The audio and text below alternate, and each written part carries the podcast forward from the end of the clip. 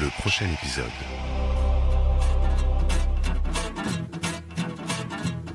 Fais pas ci, fais pas ça, viens ici, mets-toi là. Attention, prends pas froid ou sinon gare à toi. Mange ta soupe, allez, brosse-toi les dents, touche pas ça. fais- Bonjour à tous. Aujourd'hui, dans le prochain épisode, rendons hommage à un philosophe capital, Marx, qui est au programme de l'agrégation de philosophie pour parler de la lutte des classes dans les séries télévisées. La télévision s'est présentée dès son émergence comme un divertissement destiné en priorité aux plus désargentés. C'est pourquoi un clivage entre la haute et la basse culture s'est rapidement constitué. Les riches, les classes dirigeantes peuvent lire, aller au musée ou à l'opéra, là où les classes plus modestes, les prolétaires, se contenteraient de la télévision, de la radio ou du cinéma. Les uns s'instruisent quand les autres se divertissent. Bref, la télévision est la clé du clivage entre les classes sociales. C'est d'ailleurs l'un des arguments principaux du philosophe allemand Adorno du mouvement post-marxiste. Selon lui, la télévision est une industrie culturelle, c'est-à-dire un outil du pouvoir pour aligner le peuple et ainsi le diriger insidieusement.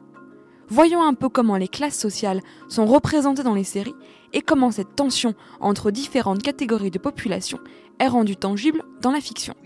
Like a bank. And banks don't give you back the same exact money that you gave them. They use it and then pay you back with different money later on. It's what makes our economy the envy of the world. I don't know. It just seems wrong. Look at it as a forced savings plan.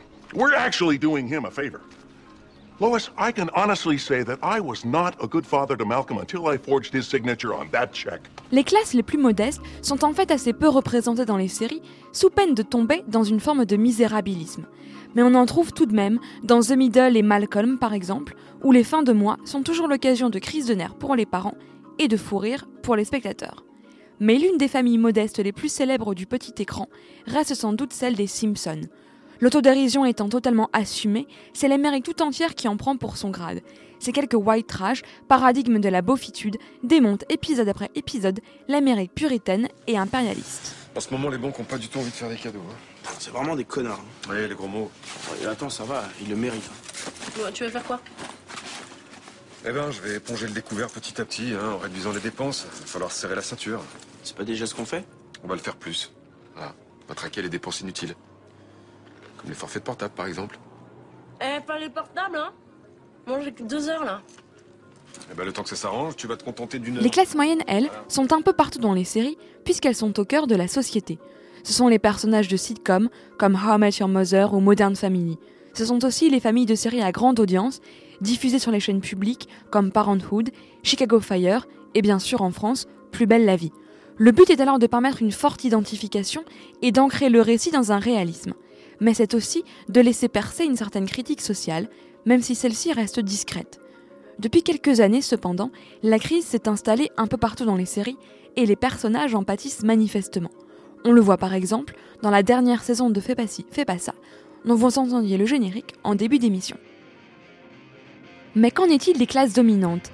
Les séries parviennent-elles à représenter les frictions entre différents groupes sociaux ou choisissent-elles au contraire d'éviter des sujets aussi sensibles? Eh bien pour le savoir, rendez-vous dans deux semaines pour le prochain épisode du prochain épisode. D'ici là, prenez bien soin de vous, un très joyeux Noël, et au passage, vous pourrez retrouver le podcast de cette émission sur le site de Radio Campus Paris. Le prochain épisode.